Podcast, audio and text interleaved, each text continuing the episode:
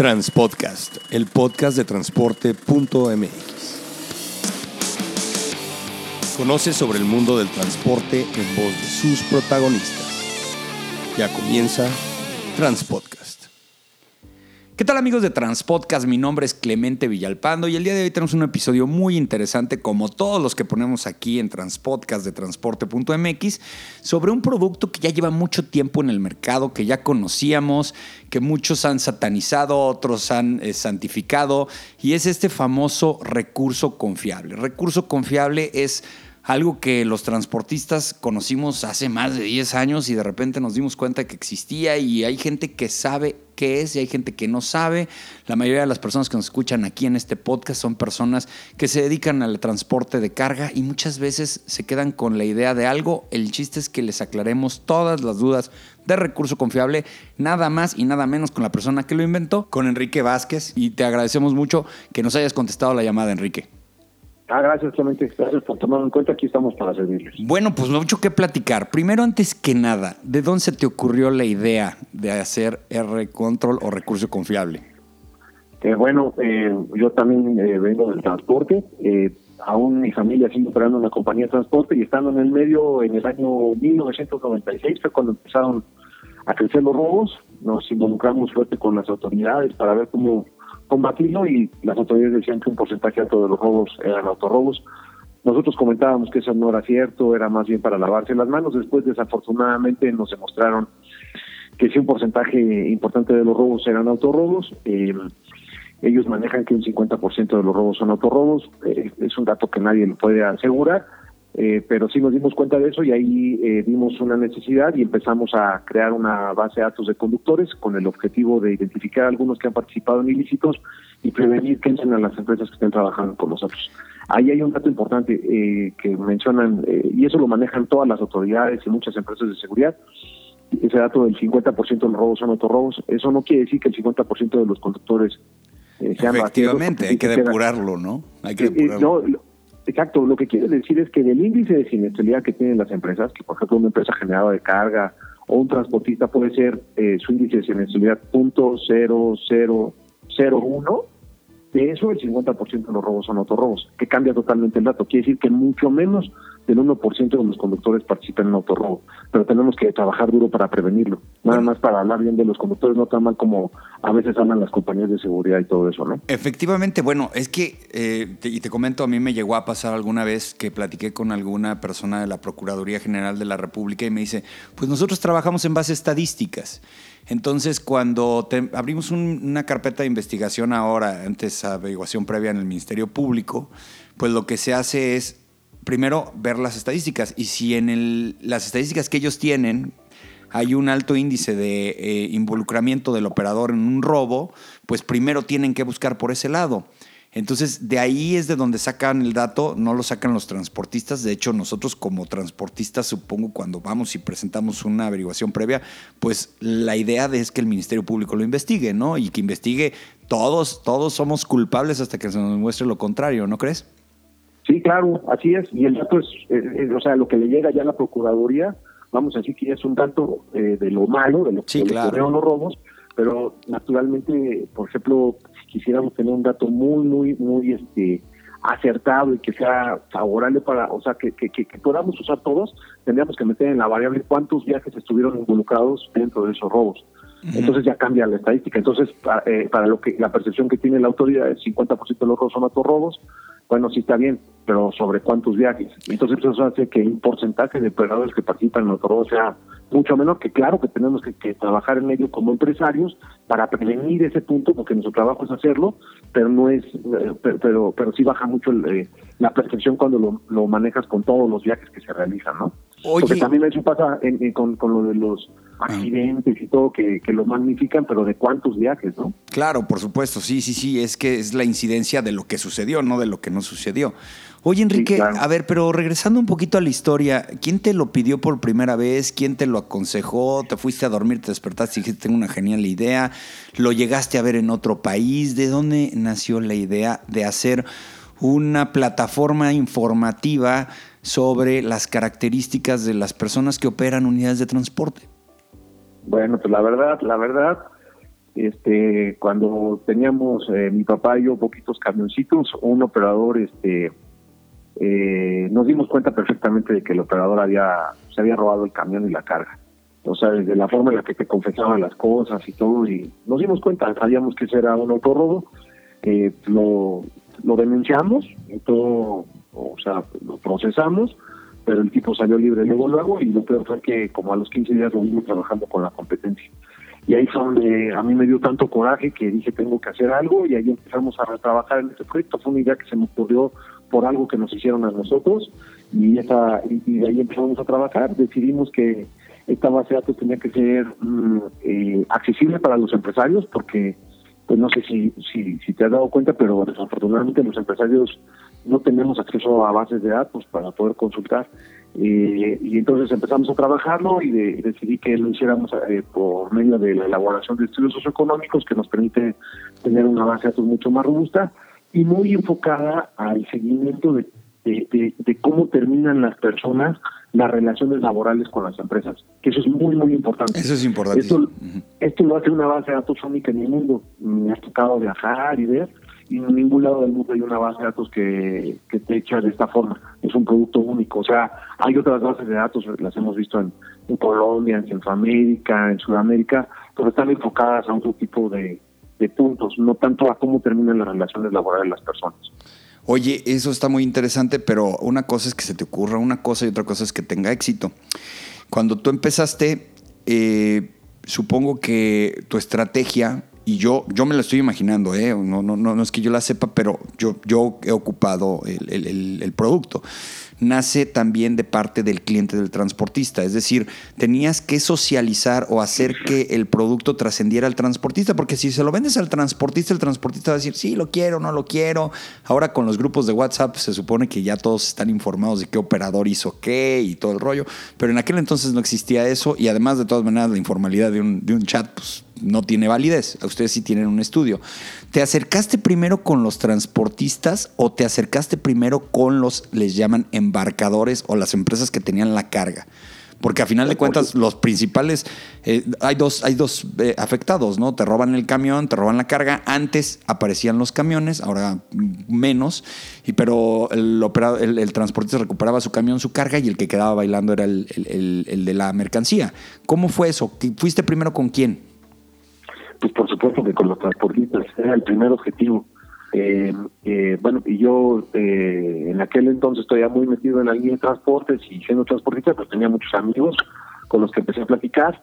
Em, empecé a explorar con, con buscando nuevos, nuevas empresas que se afiliaran a esto y la verdad nos fue nos fue regular, no nos fue tan bien porque pues finalmente no había como eh, empezaba a pasar lo que había pasado con otras iniciativas que había tenido la propia Canadá y otras cámaras diciendo bueno envíen la información y aquí nosotros la vamos a concentrar y, todos tenemos que participar y eran esfuerzos que duraban pues un mes y después ya no había continuidad los líderes eh, los que llevaban el proyecto cambiaban ya nos empezaba a pasar a nosotros eh, que, que, no nos estaba yendo también hasta que pues sí empezamos a, a, a platicar con los generadores de carga eh, de los beneficios que podía traer esto, la, la, base de datos, el definir el perfil de los conductores que deben de transportar las mercancías, eh, y ahí empezó a tomar más fuerza, cuando pues desafortunadamente se volvió un requisito, que no era el objetivo que se volvió un requisito, sino que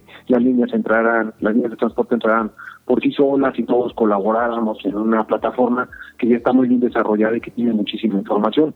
O sea, más allá de lo que comentas de los grupos de WhatsApp, esto tiene un seguimiento muy, muy importante de, de todo lo que va pasando con el conductor y el objetivo principal no es eh, eh, eh, lo que era el conductor, sino, sino que el conductor tenga eh, es como como su eh, una una acreditación una que esté avalado no que esté avalado. es, mejor es mejorar eh, la percepción de, este puesto tan importante que yo a todos mis clientes se los digo el puesto más importante dentro de todo lo que estamos haciendo es el del conductor. Totalmente. Y le tenemos le tenemos que dar al conductor la importancia que tiene desde el proceso de selección porque sin ellos no podemos hacer nada. Y esto no es para para denigrarlo ni nada, simplemente para, para validar eh, que son personas honorables. Y, que, la mayor parte lo son, como lo platiqué hace rato. Y, la verdad es que no deja de ser nada más también un proceso organizado y sistemático de algo que existe este, a voces, ¿no? Que era lo que platicábamos hace un ratito. Eh, un operador que sale mal por cuestiones de que pues, tomó lo que no debía, desde combustible, a lo mejor producto, a lo mejor dinero, lo que sea, pues tarde que temprano los transportistas somos muy comunicativos entre nosotros en unas cosas, en otras no. Y tarde que temprano existe esa manera de decir, ¿saben qué? Aguas con este cuate, quedé mal con él. Y acá lo que estás haciendo es sistematizarlo, a final de cuentas, si hubieron características que de alguna u otra manera te generan pues cierta incertidumbre. Y esto no es nuevo, lo que pasa es que en los operadores de transporte, este, pues lo tenemos aquí. Yo sé que en maquiladoras de la frontera existe esto de que llegan personas, trabajan tres meses y les dejan tirar a la chamba y como les pagan las capacitaciones, pues nomás llegan a capacitarse y a cobrar y luego se pasan o se roban algo y también existe un sistema, no de boletín, bueno sí de boletinar a las personas que pues no son confiables en otras industrias, no es privativo del transporte, ¿verdad Enrique? Pues claro, mira, el, el, sitio es que sea formal y, por ejemplo, tiene que ser muy, muy profesional, tiene que ser eh, tienes que asumir la responsabilidad que estás adquiriendo, porque mm, em, no se trata, por ejemplo, de llevar expedientes, de llevar notas o cosas, sino tienes que estar consciente que estás tomando en tus manos la investigación de una persona que es jefe de una familia. Y que por una mala decisión, una recomendación que está mal orientada, eh, alguna mala decisión nosotros podemos afectar a una familia. Entonces tenemos que ser súper objetivos con lo que estamos haciendo, valorar las variables en cuanto a las personas y, el, y su pasado laboral son infinitas. No podemos tratar a todas las personas de la misma forma, así como de a librito, sino tenemos que ir viendo eh, cómo, dónde vive, cómo se ha comportado, cuáles son esas referencias que tenemos. Tenemos que empezar a ver las referencias que, que, que obtenemos de quién vienen también, porque ese tipo de herramientas son mal usadas también a veces por las propias empresas para, para pues eh, mal recomendar a alguien que a veces no se lo merece. O sea, tenemos que estar eh, tomando mucha información y, y, al final metiéndola en un, en, un, en un combo que lo que nosotros nos fijamos en un principio era provocar un cambio de actitud en las personas.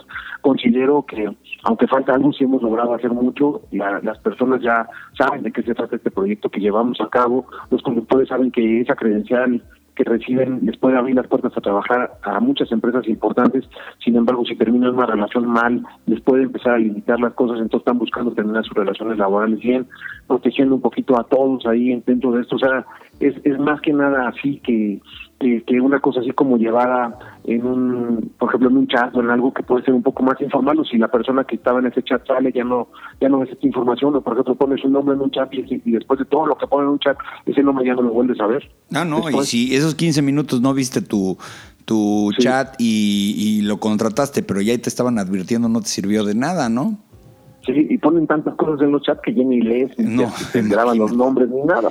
Esto es algo como mucho más formal donde le estamos dando mucha más importancia a todo esto, ¿no? Oye, y en el marco normativo legislativo va a ser complicado, ¿no? Porque estás manejando datos y a lo mejor Platícanos, en esta historia de tantos años, ¿has tenido problemas desde que te, te, te, acusen de difamación o algo así? Para todos los que estamos escuchando esta entrevista, debe ser muy interesante saber eso tiene que ser muy delicado lo que estamos manejando y lo tenemos que hacer con mucho profesionalismo. Desde luego, el tema de la ley de protección de datos lo tenemos que tener súper presente y estamos, eh, eh, no, no hacemos nada sin el aval del conductor, que nos lo da, si él decide no darnos el aval o la carta de consentimiento, no procedemos a hacer ninguna ningún trabajo de investigación, y él está en todo su derecho de hacer eso. Este y en la parte de información, pues nosotros eh, pues, nunca ponemos datos malos, un conductor simplemente nos abstenemos de dar una de una, una recomendación. Eso es importante, eso es importantísimo. Ustedes no califican no dan una calificación, sino simple y sencillamente dicen, ¿saben qué? No, tengo, no cuento con los suficientes elementos para decir que esta persona es confiable. Y ya, eso no, no, demerita a la persona.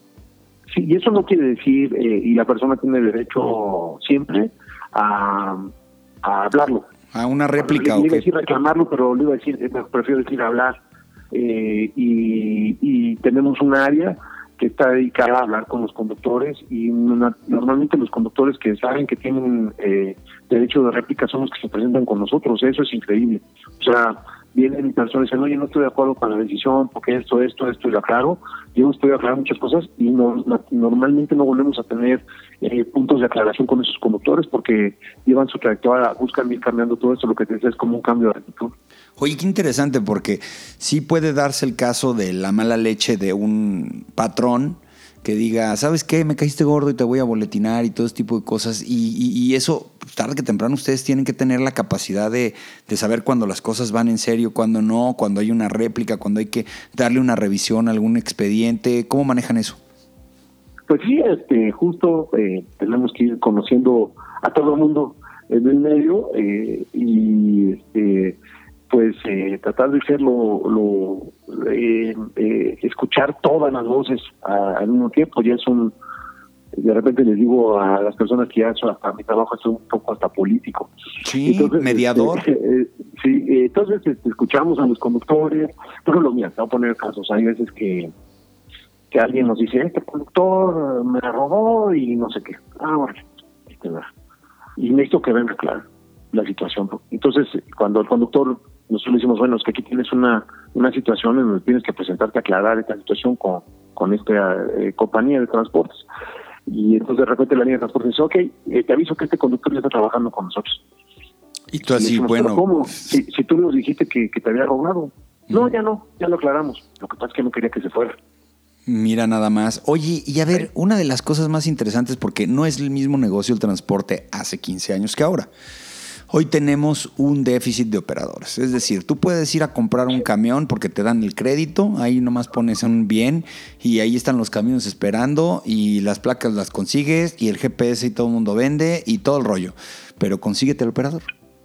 ¿Qué onda? ¿No has tenido ahí un problema porque te dicen, sí, pues sí roba, pues sí agarra, pero no, prefiero no quedarme sin operadores. ¿Cómo ha tenido que ser durante los últimos cinco años tu negocio? Porque pues también si el día de mañana nos quedamos sin operadores, pues ya acabó el negocio para todos, ¿no? Y tenemos que ser súper conscientes de eso y, buscar que lo que estamos haciendo no se vuelva una piedrita en el zapato, en donde nosotros estamos obstruyendo. Desafortunadamente la escasez existe. Eh, nosotros sí a veces nos ven como que algo que aparte está, aparte de este eh, punto tan importante que está ocurriendo de la escasez de operadores, aparte está el tema de que por lo que nosotros estamos haciendo. Entonces, este, eh, nosotros tenemos que entender esa necesidad, eh, tratar de eh, abrir los filtros hasta donde se pueda, porque hay cosas que no se pueden, entender las necesidades de las líneas de transporte. Por ejemplo, hay líneas de transporte que tienen mitos donde dicen es que si yo pongo una escuela de operadores, después no van a poder obtener la credencial del R control porque no tienen experiencia. Eso es falso. Nosotros si las líneas de transporte nos dicen, tengo una escuela de operadores, nos no lo comentan y estamos viendo que están eh, sacando gente de su semillero, nosotros tenemos la obligación de validarlo, este, aunque no tengan experiencia en el, en el transporte. Eh, personas nuevas que están capacitando, tenemos la, obligación de hacerlo. O sea, nosotros tenemos que ver cómo podemos trabajar en equipo, pero sin que salgan, sin que de repente dejemos que entren las personas que de verdad nos van a causar daño a la industria. Bueno, para este, todo eso. Para la gente que no conoce el producto o que está entrándole al transporte, además del estudio socioeconómico, ¿qué otras aptitudes evalúan ustedes? En el estudio es que el estudio socioeconómico nos ayuda a ver básicamente todo lo que necesitamos ver, que es eh, la definición, en pocas palabras, la definición del perfil del conductor, que soy así como muy eh, complicado, pero muy sencillo. Sí, es muy sencillo, simplemente que el conductor tenga una licencia, si no tiene licencia no es conductor, pues porque no. no lo crean así. Dicen, oye, me la estás poniendo muy difícil, me lo pides con licencia federal. Pues ¿Pero qué no traes cartas federales? Entonces, si no traes licencia, pues no, no o sea, te, hago un daño. Te hago un daño. Porque si tienes un accidente, pues el seguro no te va a pagar. O sea, una persona que no tiene licencia, pues lo más probable, con base en experiencias que yo tuve hace muchos años, es que va a tener un accidente contigo, porque es alguien informal, o va a tener un problema contigo. Dos, que nos diga dónde vive que nos compruebe dónde vive. Tres, que nos diga dónde ha trabajado los últimos eh, de tres a cinco años, pero dependiendo de la edad eso se puede ajustar. No es necesario que sea que venga del sector del transporte, sino que podamos comprobar dónde estaba trabajando, que sean empleos formales, para ver cómo terminan sus relaciones laborales, simplemente. Y bueno, pues tenemos la información de la base de datos y todo lo que checamos ahí, eh, que sí seis de cada diez conductores ya que nos piden que, que hagamos investigación están en nuestra base de datos, se tiene mucha fuerza, tenemos 260 mil conductores registrados ahí. 260 mil. Sí, 260 mil conductores en, en, lo largo de 22 años que llevamos trabajando en esto. Oye, ¿no te pasa que te llega una empresa grande y te dice, mochate con los datos de los, eh, porque necesito Sí, dos sí. mil ahorita? Varias veces. Varias veces. Me varias veces ha imagino, pasado. me imagino. pero no, Oye, no, mitos y realidades. ¿Quién paga R-Control? ¿Quién paga el recurso confiable? ¿Quién, quién, Bueno, quién saca la lana? concebí- eh, en realidad, desde mi punto de vista, debe ser la compañía de transporte, porque es una investigación que todas las empresas tenemos la obligación de hacer de las personas que estamos contratando. Sea R control o no, todos tenemos la obligación. O sea, es algo que Pues, tenemos que hacer. Es A un mí costo de tu departamento de recursos humanos y ya. Claro, y todos lo ven como un gasto, yo no lo veo como un gasto. Si nosotros logramos prevenir una situación, se ahorran el costo de todos los estudios económicos de, de dos años. Evitamos un, un robo, un accidente, que lo podemos evitar este, desde este proceso, como decía, es lo más importante. Entonces, este a veces lo ven como un gasto y pues que dicen, oye, pues yo te los voy a pedir los estudios, pero después de que prueba el operador, después de dos meses. Yo le digo, puta, pues si tú piensas así, yo no estoy de acuerdo, porque lo debes hacer antes de que entre contigo Ujú. no después de dos meses, porque a los dos meses de prueba ya vas a tener el problema. Claro, por supuesto. este, entonces, este, pero lo ven como un gasto porque lo ponen como requisito las, las empresas generadoras de carga, pero eso debería de ser desde antes. Ya, ya la mayor parte de las empresas hace una investigación de las personas que están contratando. Eso es lo que trae ahí dentro de nosotros la credencial red control. Sí, exactamente. Mira, muchos transportistas creo que después de muchos años en el negocio tenemos como un ojo clínico para saber de primera entrada qué onda con los operadores. Pero no hay que confiar en eso. O sea, eso está muy bien, es parte del egocentrismo de cada empresario, pero pues yo también conozco muy buenos actores en el negocio, ¿eh? Que a la mera hora dices, no, ¿y este cómo salió así? Pues si se veía, ¿cómo? Pues sí, a final de cuentas, más, eh, más te respaldan tus hechos anteriores y tu historial que tu forma de actuar y tu forma de conducirte, ¿no? Sí, claro. Entonces eh, ahí es donde lo tenemos que validar y sobre todo cómo terminan las relaciones laborales. Es este, eso, eso es súper importante. Sí. Y eso a veces tu ojo clínico no te deja. No, te pues deja eso verlo. nunca va a aparecer ahí. Oye, otros mitos y realidades. ¿Cuánto dura la vigencia de este de esta certificación acreditación a nivel de que la tiene que volver a, a tramitar el- el- la persona, el portador? Pues mira, no tiene vigencia mientras la persona siga trabajando eh, con la misma compañía de transportes. O sea, eso lo definen a veces los generadores de carga o cada transportista puede ponerle una vigencia donde quieren que volvamos a, a realizar la investigación, pero si el conductor sigue trabajando en la misma empresa, no tiene vigencia. Así lo hicimos a propósito para no generar costos adicionales. Ahora, Exacto, porque si no luego cambia- dices me voy a tener que casar con la empresa y voy a tener que estar cada tres años pagándoles y así. Y hay quien te dice que sí, hay quien te dice, ¿sabes que a mí cada año me lo vas a revisar? Sí, pero sabes, la verdad casi ningún cliente nos lo ha pedido. Pues no, Solo hay un cliente que nos ha pedido eso. Y, y, y las empresas a veces que están en los rollos de más metidos en la seguridad, que vienen de del rollo de la seguridad, porque nosotros venimos de- del transporte, sí piden que haya una eh, recertificación o, o volver a hacer la investigación cada año, lo cual pues no, no lo veo yo bien. Ahora, si el conductor cambia de una empresa de transporte a otra, ahí sí ya pierde la vigencia. Tiene que volver a hacer Es decir, está ligado a persona-empresa. Cuando Sí. se rompe esa relación laboral, ya no tiene efectos el, Exacto. la credencial, es decir, esta, esta ya no funciona. Y el nuevo transportista haga la- el nuevo estudio. Pero si te das cuenta, ahí to- toma mucho sentido, porque vamos a volver a hacer una investigación y vamos a pedir referencias, por ejemplo, si hicimos la investigación hace dos años, de todo lo que pasó de dos años para acá, incluyendo la última empresa con la que trabajó, que quizás si el conductor tenía una mala relación laboral no nos va a decir que trabajó ahí y nosotros sí nos vamos a dar cuenta. Efectivamente. El verdadero valor del sistema que estamos haciendo, más allá de que lo que platicábamos de los WhatsApps y todo eso. Oye, la credencial no deja de ser simple y sencillamente un documento físico que pues no tiene una validez y como en México todo es pirateable. Supongo que ya te han de haber Sí. pirateado muchas tarjetas.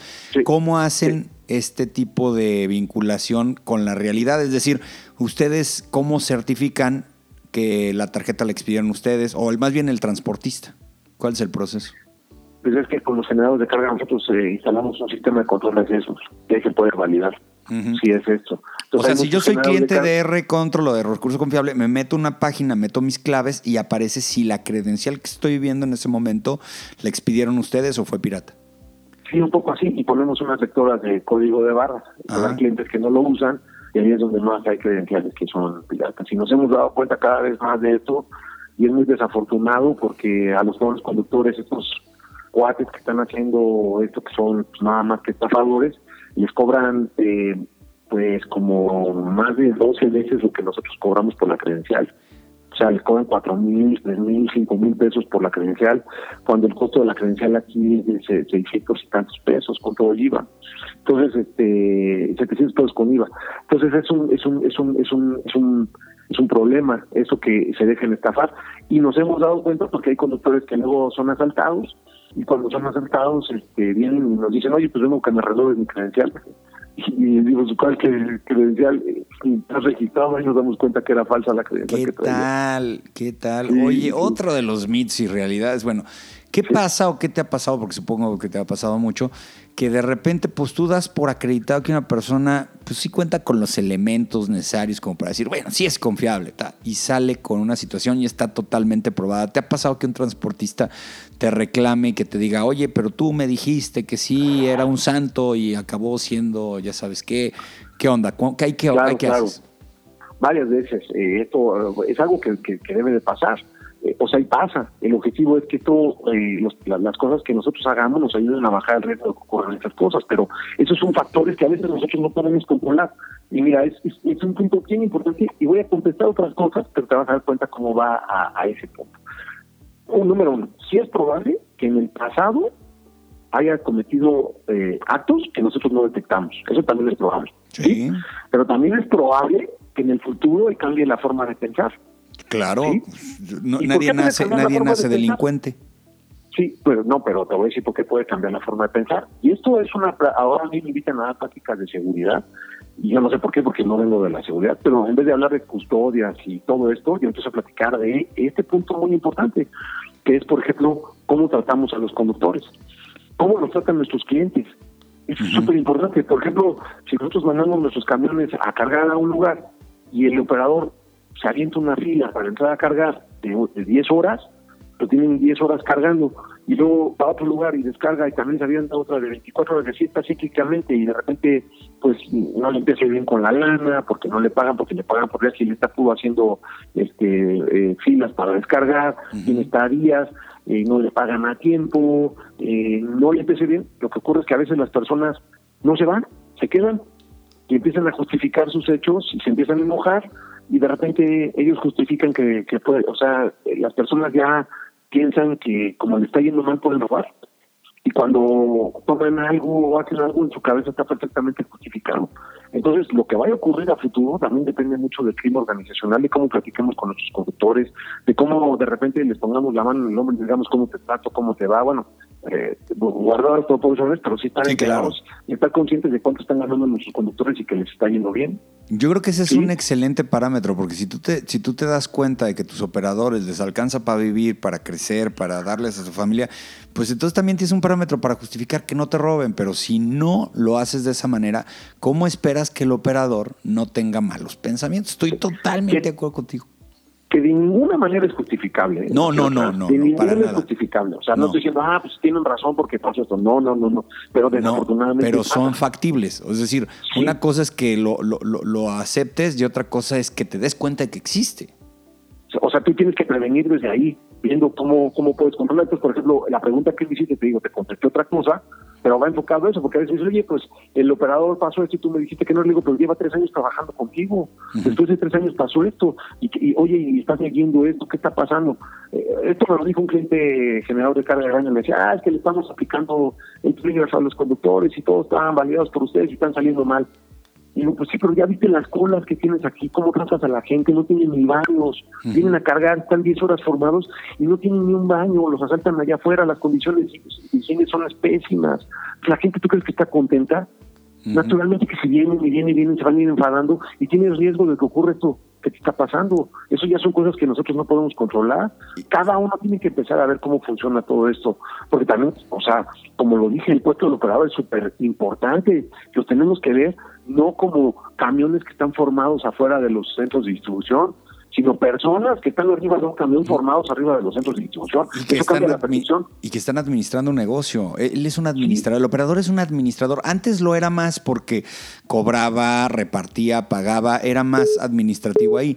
Pero antes, antes era así. Ahora, ¿qué sucede? Pues que simple y sencillamente se vuelven conductores, pero no dejan de ser un administrador de la empresa.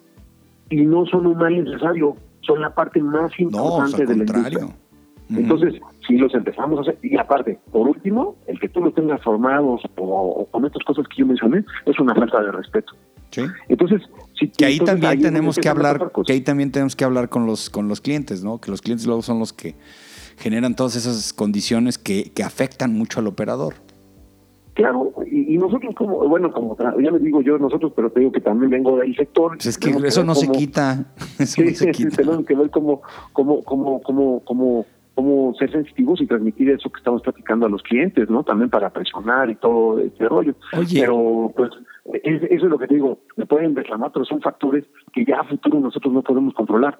Simplemente sí lo vamos a documentar, que terminó la relación mal. Ok, y Enrique, me decías hace un momento que, por ejemplo, yo he estado viendo que muchos operadores, y en Facebook los, los lees a todos, se, eh, dicen, estoy boletinado, ¿qué puedo hacer? No me dan chamba porque tengo un bol- estoy boletinado. Y tú decías que hay un mecanismo para que estas personas puedan revisar sus casos. Este, y, y qué tanta factibilidad tiene, la verdad? De Eh, que mira, esto le quiten es que, lo eh, boletinado. te- No sé si se llame te- así, te- pero bueno. Incluso te digo que eso que, la, este, que buscamos usar la palabra boletinado, claro que pero no. ellos lo usan. Este, No apto, como dicen el examen médico, no apto, pues. Entonces, a veces es un mito, porque, por ejemplo, toca que un conductor vaya a una entrevista de trabajo y, y- y le dice a la persona de recursos humanos, oye, eh, dime dónde has trabajado. Ah, pues trabajé aquí, aquí. ¿de qué pasó? Ah, mira, aquí, eh, de manera esta empresa cuando termine de trabajar. Ah, no, tú estás boletinando en recursos humanos. Y el guardia se queda con la idea de que está boletinado. Ujú. Y ni siquiera está en nuestra base de datos a veces. No sabe, ni siquiera está en la base de datos. Es un mito. Entonces, hay muchos que sí tienen la, la bronca.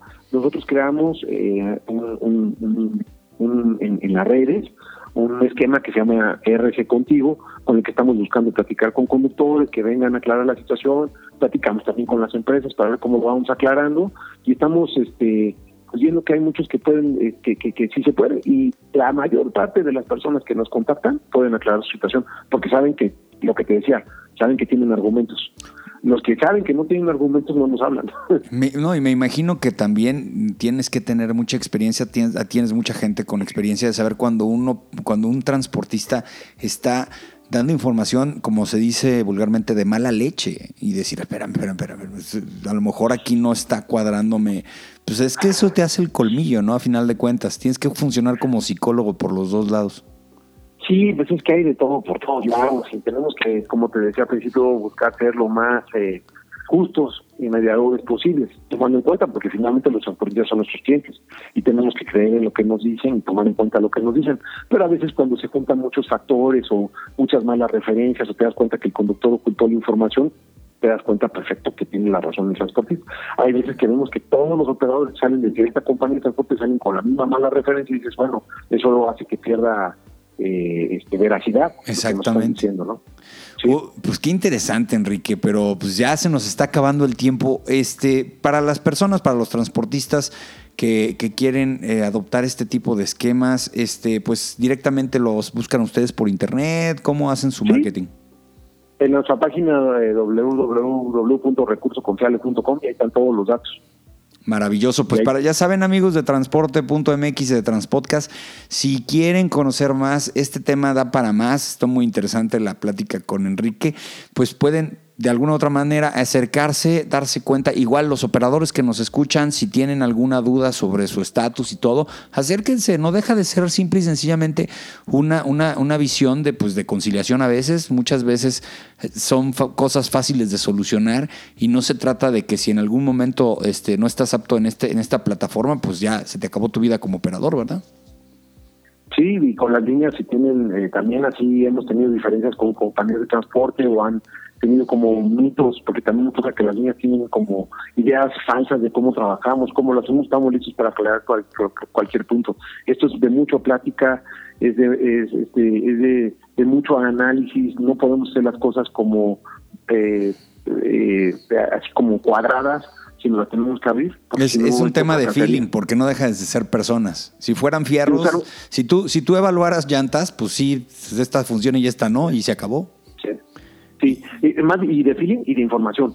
Y Ajá. nosotros tenemos eso, tenemos muchísima información que tenemos que analizar en conjunto y platicando con nuestros clientes transportistas y también platicando con los conductores, porque también la- lo que nos dice el transportista a nosotros es súper súper importante. O sea, al momento que está hablando que trae una persona y dice, oye, quiero que trabaje conmigo, pero mira, lo conozco por acá y por allá. Él viene, eh, por ejemplo, nos pasa mucho, él es eh, pariente de un primo, ya lo conozco a él de trabajar. Ah, pues eso es vali- valiosísimo para nosotros, ¿no? Porque ese feeling que tiene él de la zona donde está, con los operados que nos está trabajando, es algo muy valioso. Así se hacía ¿No? antes, así se todo era por recomendación, nada más que ahora sí ya creció tanto el negocio que es bien difícil conocerlos a Y, todos. Bueno, pues, eh, los que siguen teniendo poquitos camiones lo siguen haciendo así. Porque ya tienen muchos, pues ya. Tienen que buscar otros mecanismos. Claro. Perfecto, pues muchas gracias Enrique, la verdad es que está muy padre la plática, está muy padre este tu negocio, este tiene te digo mitos y realidades. Esto lo vamos a publicar en nuestras redes sociales, va a salir mucha información por ahí, tienen muchos fans y muchos este haters como dicen en las redes sociales. Sí. Pero bueno, así es esto y este negocio lo requiere a final de cuentas, si no no existiría, ¿verdad? Bueno, pero nosotros estamos para servirles a, a todos y buscando eh, ser eh, eh, los más, lo más receptivos posibles y platicando con todas las personas. O sea, nosotros no somos, no imponemos nada. No están del lado de los transportistas y no están en contra de los operadores ni viceversa, pues. Sí, estamos a, favor del una- negocio. de información. Sí, buscando que eh, dignificar el sector. Y que, que ¿No? crezca este negocio para que a todos nos vaya mejor, ¿no? Sí, así es. Pues muchas gracias, Enrique Vázquez, director general de Recurso Confiable, y muchas gracias a todos ustedes por escuchar este podcast. Lo vamos a subir ahorita a nuestra plataforma en transpodcast.com. Y bueno, ya saben, los comentarios los recibimos ahí mismo en nuestra página de internet. Gracias, saludos a todos y gracias simplemente por tomarme en cuenta y por la entrevista. Gracias a ti también. Saludos.